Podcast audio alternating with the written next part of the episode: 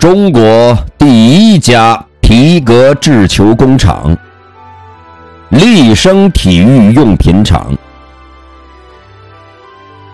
一九二一年，天津南开中学教师孙玉琪，字润生。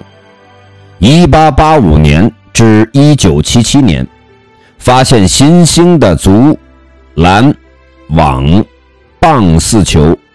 其市场供不应求，他辞职创办了我国第一家皮革制球工厂——立生体育用品厂。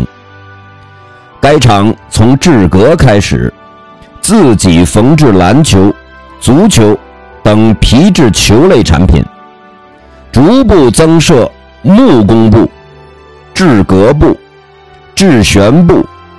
营业部在中国体育用品制造业中发展成为规模最大的生产厂家。立生体育用品至今仍为著名品牌。